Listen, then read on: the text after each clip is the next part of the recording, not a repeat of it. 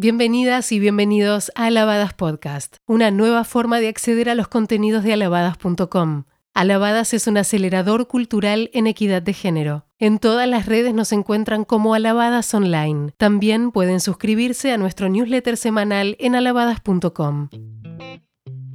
En este episodio, el spin-off de Trinidad González, una de las más respetadas actrices chilenas. Empezó su carrera a los 19 años y hoy forma nuevas generaciones de actores. Además de dar clases, es dramaturga y directora. Fue una de las fundadoras de la prestigiosa compañía Teatro en el Blanco. Mostró su trabajo en una treintena de países en el mundo. Se han hecho lecturas dramatizadas de sus obras en España, Estados Unidos, Brasil, Canadá y México. Yo me crié en una casa, somos cinco hermanos, papá, mamá juntos hasta el día de hoy. Papá, mamá profesionales, trabajando, tres mujeres, dos hombres. Y Nunca sentí, ni yo ni mis hermanas, que hubiera una diferencia, que mis papás hicieran una diferencia porque éramos mujeres. Y siempre tuve un ejemplo de una mamá que trabajaba mucho y mi papá también, como una cosa bien de pares y que se mantiene hasta el día de hoy. Son una buena pareja. Yo tuve una familia cariñosa y con mucho amor, amor de pareja, de hombre y mujer, bien impresionante. Sí, mi mamá llegaba del trabajo y era la que se encargaba de lo doméstico de sus hijos y mi papá no. Esa es una diferencia. Era mi mamá la que tenía la carga extra, que era preocuparse de las cosas cotidianas de los hijos, desde las cosas afectivas ¿Por qué estás triste? ¿Qué te pasa? Y es ella la que va y le cuenta al padre, oye, la Trini está triste, habla con ella. O sea, ese rol de madre que en el fondo está preocupada de todo, además de su trabajo, sí, eso sí lo viví. El hombre por no encargarse muchas veces de lo doméstico, de la, también de lo aburrido de lo doméstico, que es acuéstate, ponte pijama, lávate los dientes, eh, la comida a la hora, crear horarios, crear no sé qué, el hombre es el simpático de la situación. Entonces mi papá llegaba y era traje pasteles. Y mi mamá le decía, pues si ya están durmiendo, son las 11 de la noche, mañana tienen colegio a las 8.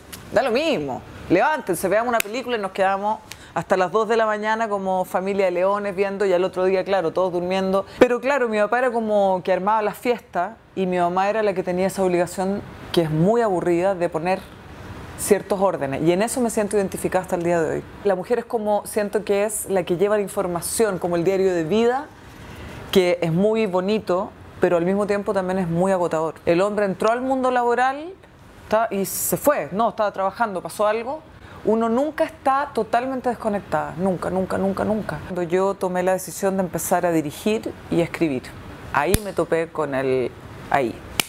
Porque claro, como actriz tú eres creadora, etcétera, etcétera, pero igual estás acá, o sea, tú trabajas, otro dirige, que generalmente es un hombre, pero cuando yo dije, no, yo quiero dirigir, yo quiero escribir, ahí me topé con una muralla que por primera, por primera vez yo sentí, ah, chuta, soy mujer, por primera vez. Porque la sensación que tuve y que la tengo fuerte es que la inteligencia, por decirlo de alguna forma, es masculina. Pensar que una mujer es un aporte en la escritura, en la dirección, que es en, el liderazgo de algo, se cuestiona más. Aunque sea hoy en día que hemos avanzado un montón, que uno dice, no, ya no, igual.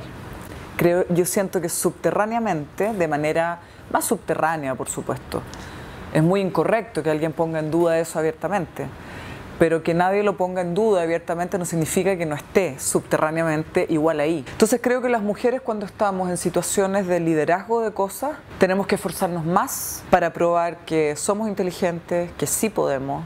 ¿Por qué la mujer, la mujer por algún lado o por otro, está en un juicio constante mucho mayor que el del hombre? Pero es una cosa que está muy metida, que no es consciente. Está metida en nuestro ADN por generación tras generación tras generación un machismo en mujeres y hombres, por supuesto. Las mujeres son duras con, el género también. al momento de como cuestionar la actitud de una mujer o criticarla, a veces son las peores. En materia sexual, por ejemplo, que es un tema que siempre yo digo, ¿por qué?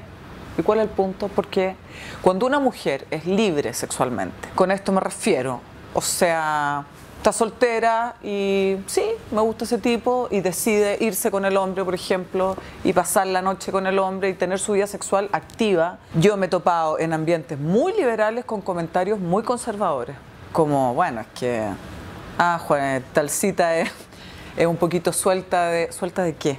¿Y por qué no le dicen lo mismo a, al hombre? O sea, ¿cuál es el punto? Y las mujeres son muy severas con esas mujeres, esa es mi impresión, súper severas con ese tipo de mujer. Me encanta que una mujer tenga la misma libertad, libertad para decir lo quiero hacer o no lo quiero hacer. En mi experiencia está el hecho de que a las mujeres nos cuesta más a veces abrirnos camino.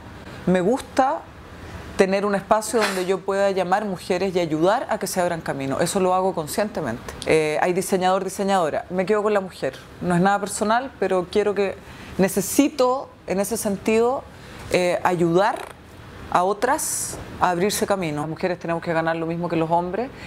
Y uno dice, uh, oh, ¿verdad? Que hay cosas que están todavía muy antiguas, que están todavía muy, son inconcebibles.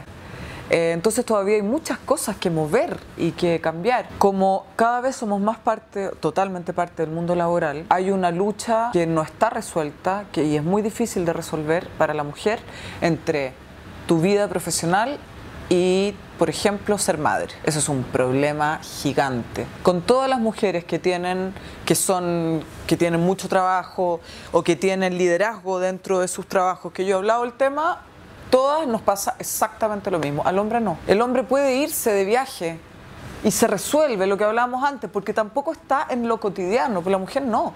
Entonces uno está más llena de cargas que son pequeñas cosas, ta, ta, ta, ta, ta, ta y el hombre se, se las, como, dice, como decimos en Chile, el hombre se la lleva más pelada. Hoy en día, las mujeres, el problema que tenemos es cómo conciliamos estos dos mundos sin sentir culpa, eh, sin un cansancio y un agotamiento profundo. Entonces, ¿cómo hace uno? Creo que si de alguna forma estuvieran más repartidas con el hombre, realmente, realmente más repartidas con el hombre, uno podría descansar más. Uno podría equilibrar más la cosa y estar más tranquila muchas veces. Todavía, pues, si mira, uno prende la televisión y el 80% de los comerciales sale la mujer en la lavadora así como Día de la Madre, lavadora no sé cuánto, hasta el día de hoy. La mayoría de los hay algunos que ya se han pegado el que las familias no funcionan así y no deben funcionar así. Yo digo, yo no soy masculina, yo me considero súper femenina. No, pero es que eres fuerte. Eso me lo han dicho muchas veces. Es que eres fuerte, uy, das miedo, eres fuerte. Y yo, o sé que lo femenino es débil y es estúpido y es, y es o sea, como así. ¿Por qué la fuerza tiene que ser masculina. Ese comentario no es por otra cosa que, claro, te lo dicen, es que eres fuerte, es que eres frontal, como cualidades masculinas, ¿entiendes? Te ríes fuerte, entonces ¿qué debiera reírme así?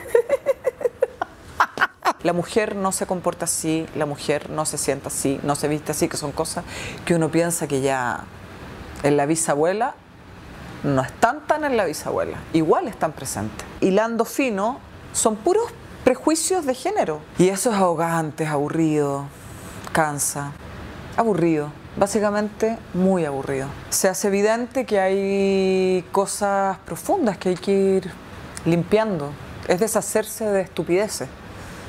Son cosas profundas que hay que cambiar. Mi hermano, que hablábamos, hablamos mucho y la otra vez me decía, me encanta cuando una mujer me busca, me llama, me invita. Me encanta eso, porque siento que partimos, me encanta cuando salgo con una mujer y me dice, yo te invito. Son cosas súper menores, ¿ah? pero es que no son menores, es como, ah, genial, estamos estableciendo una relación de iguales, donde yo no tengo, porque también para el hombre es, es fome también, cargar con un peso de protección contra a, a toda prueba, ¿no? Como yo creo que a mí me gusta ser protegida, pero a mí me encanta proteger también. Me encanta que el hombre se sienta, pueda sentirse como de, eh, frágil, frágil, débil, perdido. Y me gusta tener al lado un hombre que pueda sentirse así también, que se dé ese permiso. Porque a veces seré yo la fuerte y a veces seré yo la débil. Me gusta cuando las mujeres somos más descaradas, descaradas en muchos aspectos. Hablo mucho de la cosa de las parejas o qué sé yo, porque es como, es un ejemplo súper claro de, no sé, de poder decir, de tomarse el lugar. Pues. O sea, es como, me gusta esta persona, bueno, la voy a llamar. Quiero decir esto, lo voy a decir.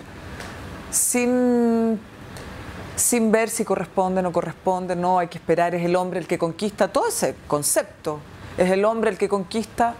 Qué aburrido para el hombre también, encuentro. Sí, está bien, hay que dejar, o sea, creo que el ser humano es, a todos nos gusta ir y devolvernos, a todos nos gusta conquistar, ser conquistado, a todos nos gusta esperar o ir a buscar.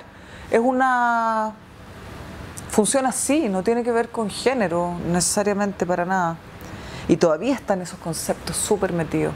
Los grandes cambios sociales importantes, fundamentales, se producen con la insistencia, con la valentía y con él en un minuto decir, ya, basta, basta. Pero para eso hay que hacer cosas, hay que insistir, no hay que dejarle la tarea a otro. Y realmente yo creo en la suma de cosas, porque así, bueno, es la historia de la humanidad. Los grandes cambios se producen porque hay una mujer que se siente y dice, no, yo me voy a sentar acá. Y hay otro, y hay otro, y hay otro que dicen, bueno, yo también. Y bueno, y vienen todas las cosas dolorosas que suceden cuando hay grandes cambios para conseguir las cosas, todas las, lamentablemente, el sufrimiento que hay. Pero no se puede ocupar un lugar sin tener eh, valentía para llevar a cabo lo tuyo. No se puede. No hay, no hay forma. Por eso que hay que cerrar los oídos a la estupidez y ir adelante con el proyecto personal y viendo cómo se puede hacer todo. Madre, pareja, hijos, o sea, trabajo, todo. Si cambiamos la mirada, haremos que el mundo cambie. Esto fue Alabadas Podcast. Podés acceder a nuestro contenido en alabadas.com o en tu plataforma preferida para escuchar podcast. En redes nos encontrás como Alabadas Online y para suscribirte a nuestro newsletter semanal podés ingresar en alabadas.com. Nada que perder.